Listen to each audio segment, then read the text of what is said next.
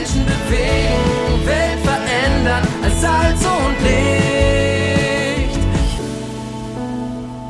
Move Audio, das Magazin der Allianzmission zum Hören.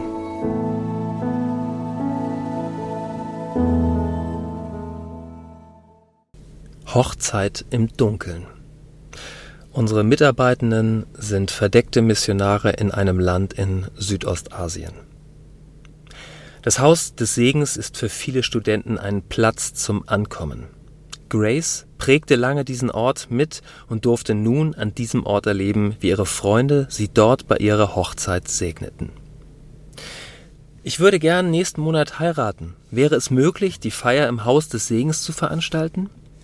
Diese Anfrage von Grace, einer ehemaligen langjährigen Mitarbeiterin, konnten wir als Team nur schwer ablehnen. Sie und ihr damaliger Verlobter standen finanziell sehr schlecht da. Unter dem Druck der Eltern musste die Hochzeit jedoch bald stattfinden. Obwohl es sehr kurzfristig werden würde, sagten wir den beiden unsere vollste Unterstützung zu. Wir laden auch nur etwa 60 Gäste ein. Das hörte sich überschaubar an. Dekoration, Essen und Programm, es blieb nicht viel Zeit zum Planen. Viele Helfer waren gefragt. Kurz vor dem großen Tag teilte uns Grace dann mit, dass aus den 60 Gästen etwa 100 geworden seien. Eine Anzahl, die die Kapazitäten des Haus des Segens weit überschritt. Das machte sich dadurch bemerkbar, dass während des Programms aufgrund von Überlastung der Strom ausfiel. 100 Hochzeitsgäste saßen im Dunkeln. Ein kleiner Schockmoment, der jedoch zeigte, welch eine wertvolle Gemeinschaft in unserem Projekt vorherrscht.